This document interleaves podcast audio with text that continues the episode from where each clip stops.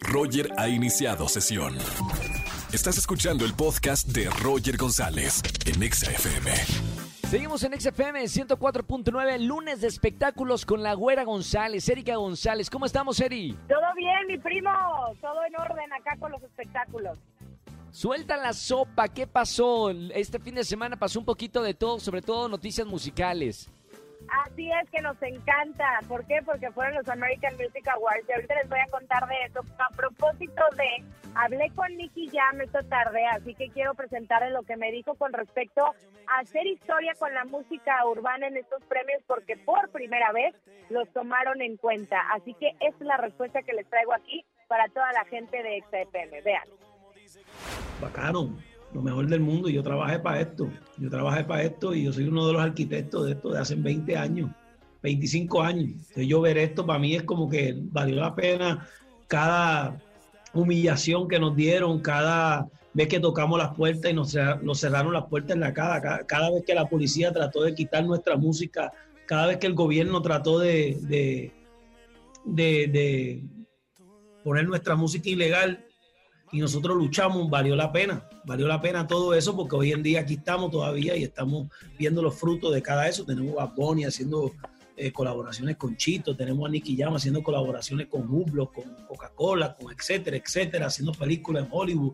Tenemos a, diferentes colegas haciendo muchísimas cosas. es bueno, es bueno, es bueno ver lo que está pasando con el género. Wow, interesante porque realmente es alguien duro en la música que es verdad, a lo mejor no ha sido reconocido como, como se lo merece. Pues mira, la verdad es que le va bastante bien a Nicky Jam y hablaba más bien como el reconocimiento que les costó mucho a esa parte de la música urbana.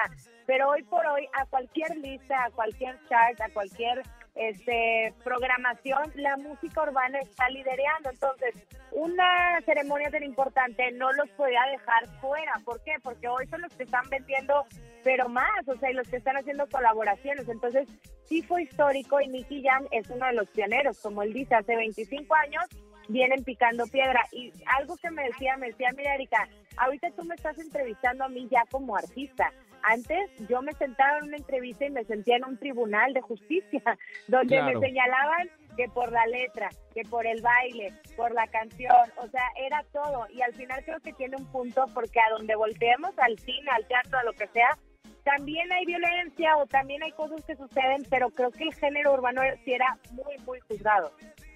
Así es, pero bueno, por lo menos ya eh, se quitó esa etiqueta a la gente que, hace reggaetón o al género del reggaetón y ya la disfrutamos y así al el que estaba hasta en contra del reggaetón, ahora qué bien que perrea. Exacto, exacto. Oye, y bueno, justamente en los American Music Awards, pues apareció Bad Bunny, que es el que la está rompiendo también durísimo, y él entrega el premio a Becky G, que fue la mujer latina ganadora venciendo a Rosalía y a eh, ay, Karol G. Karol G que yo creí que lo iba a ganar, pero bueno, gana Becky G. Da un mensaje muy bueno porque habla, pues recordemos que ella es eh, mexicoamericana, entonces habla de los inmigrantes, del trabajo duro. Creo que fue una plataforma muy importante y Bad Bunny iba a estar, pero otra noticia que nos enteramos apenas hoy por la mañana, pues es que dio positivo al COVID, entonces no podía estar ahí y esa fue la situación, pero sí verlos en, el, en las ternas y en el escenario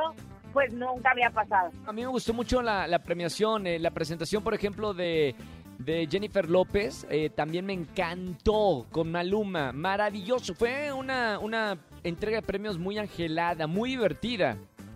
Sí, sabes que a diferencia de otros premios y ay, de repente los Latin Grammys estuvieron un poquito más, más este, con otro tono, estos sí fueron un poquito más divertidos.